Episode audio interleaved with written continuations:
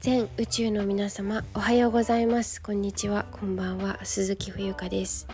2023年5月20日土曜日時刻は、えー、ただいま16時になろうとしております。いつも皆さん聞きに来てくださってありがとうございます。こちらの番組では茶道とクレイで世界とつながる暮らしのボイスログをテーマにお茶屋に生まれた娘が日々の葛藤と暮らしを、えー、と発信しております。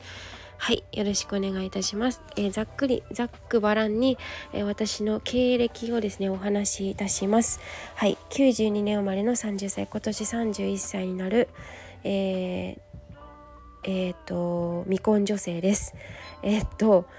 え神奈川県横浜市出身でえーと、中学高校は高知県の学校に行っておりました。大学は神奈川あ大学は千葉県柏市の学校に行きまして、えー、トータル学生生活は10年間寮生活をしました。その間にですねオーストラリアとタイに、えー、オーストラリアは10ヶ月とあと1ヶ月別々で、えー、交換留学してタイは、えーと、韓国語をえー、待って第二言語は、えー、韓国語を勉強していたのに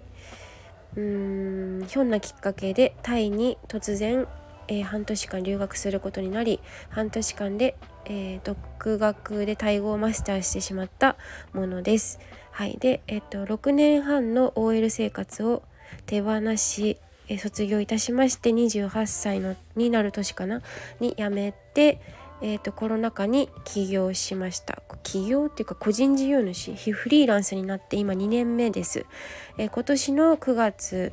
あ今年の10月5日ちょっとあやふやなんですけれどもあたりで、えーと、3年目フリーランスとして3年目を迎えます。はい、現在は、えーと、アルバイトで、えー、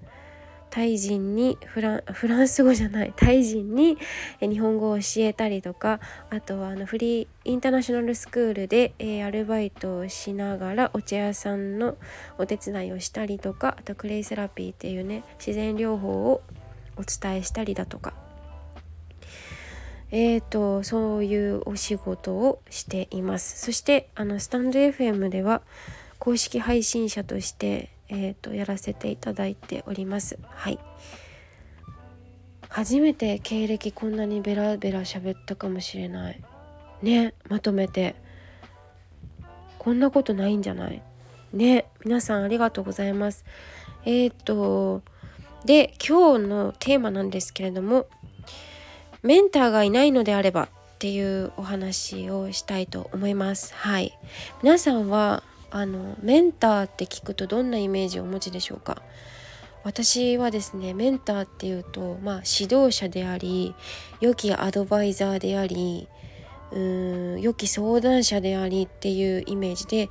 なんとなく男性が多いのかななんて思っているんですけど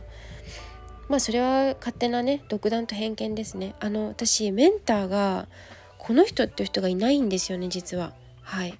まああのどんなえっ、ー、と著名人でも例えば本田健さんとかでも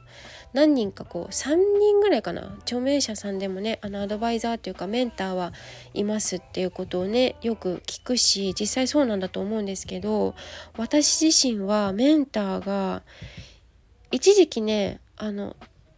思ってたしいたしっていう実績実績じゃないね体験談はある体験はあるんですよ。ただなんか今いないんですよね。そう。で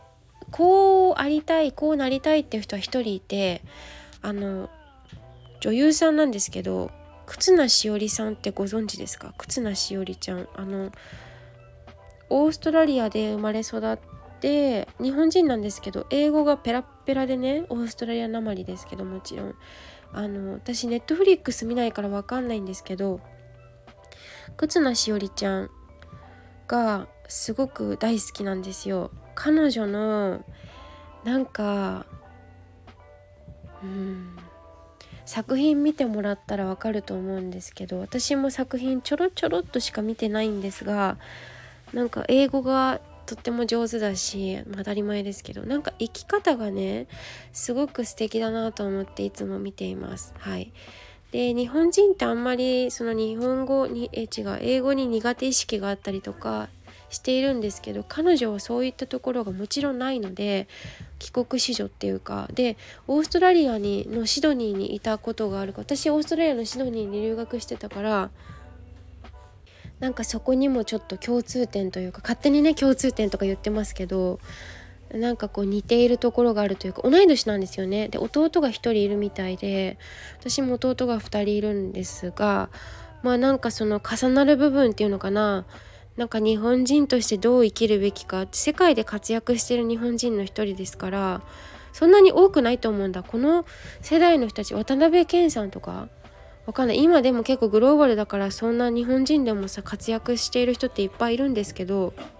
とにかく何て言うのかな。ファッションとかもすごく素敵だし生き方だよね。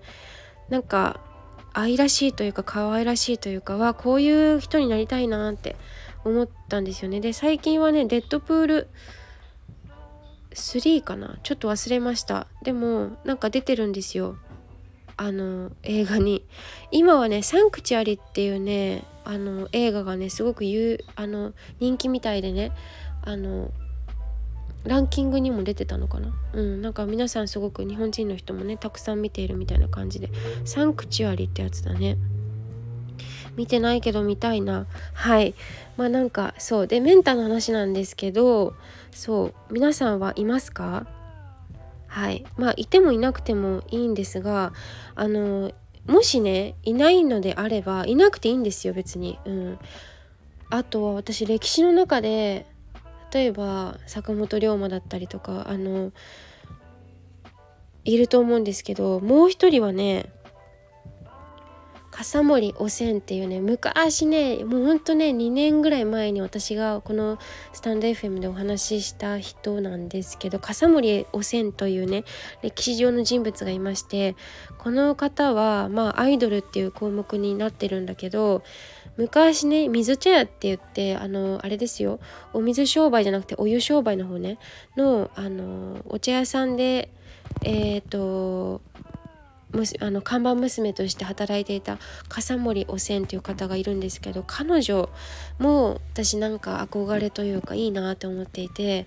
彼女のいいところは声が低いアルトの声を生かしてあとねスマイルその現代人のようなガハガハハって笑いじゃなくてあの歯を見せない笑い方っていうのかな。うふふっていう感じ。ただただお客様の言うことをにこううなずいてあげるっていうかね。そういう感じの接客にとっても特化した何て言うかな。すごく素晴らしいなって思うんですよ。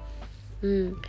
なんかこうお話の聞き方ってあると思うんですよね。なんかこうお話の端お話の腰を折ってしまうのは違うと思うしかといってうんうんって聞いてるだけでもなんか違うなと思うし、まあ、なんか私が憧れているというか、まあ、メンターみたいな感じであげるなら今その2人なんですけどはい。であのいなくてもいいよっていう今日はお話をしたくて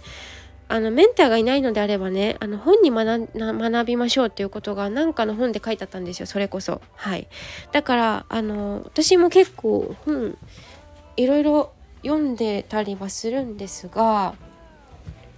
歴史の本もそうだしあのファッションメイク三輪明宏さんの本とかも結構持ってたりとかして。はい。あとはそうですねお茶の本とか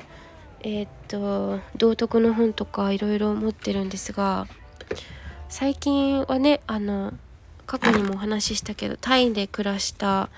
あのタイにタイ移住した舞子さんの話とかもそうだしまあいろいろと見てあの読んでその人から学ぶっていう学ぶっていうのは真似る真似ぶ真似る真似ぶ学ぶっていうね語源ですからまずその本から学ぶことがいいのではないでしょうかっていう感じですね。私も自身もね別に完璧な人間でもないし何かとりわけすごいっていうわけでもありませんからもう本当にやってみるっていうのが一番いいんじゃないかなって思っています。はい。ですのでねメンターがいなくて困っている人は是非ね本から学んでみてはいかがでしょうか。今日はそんなお話です。はい。ということで最後まで聞いていただきありがとうございます。以上です。Música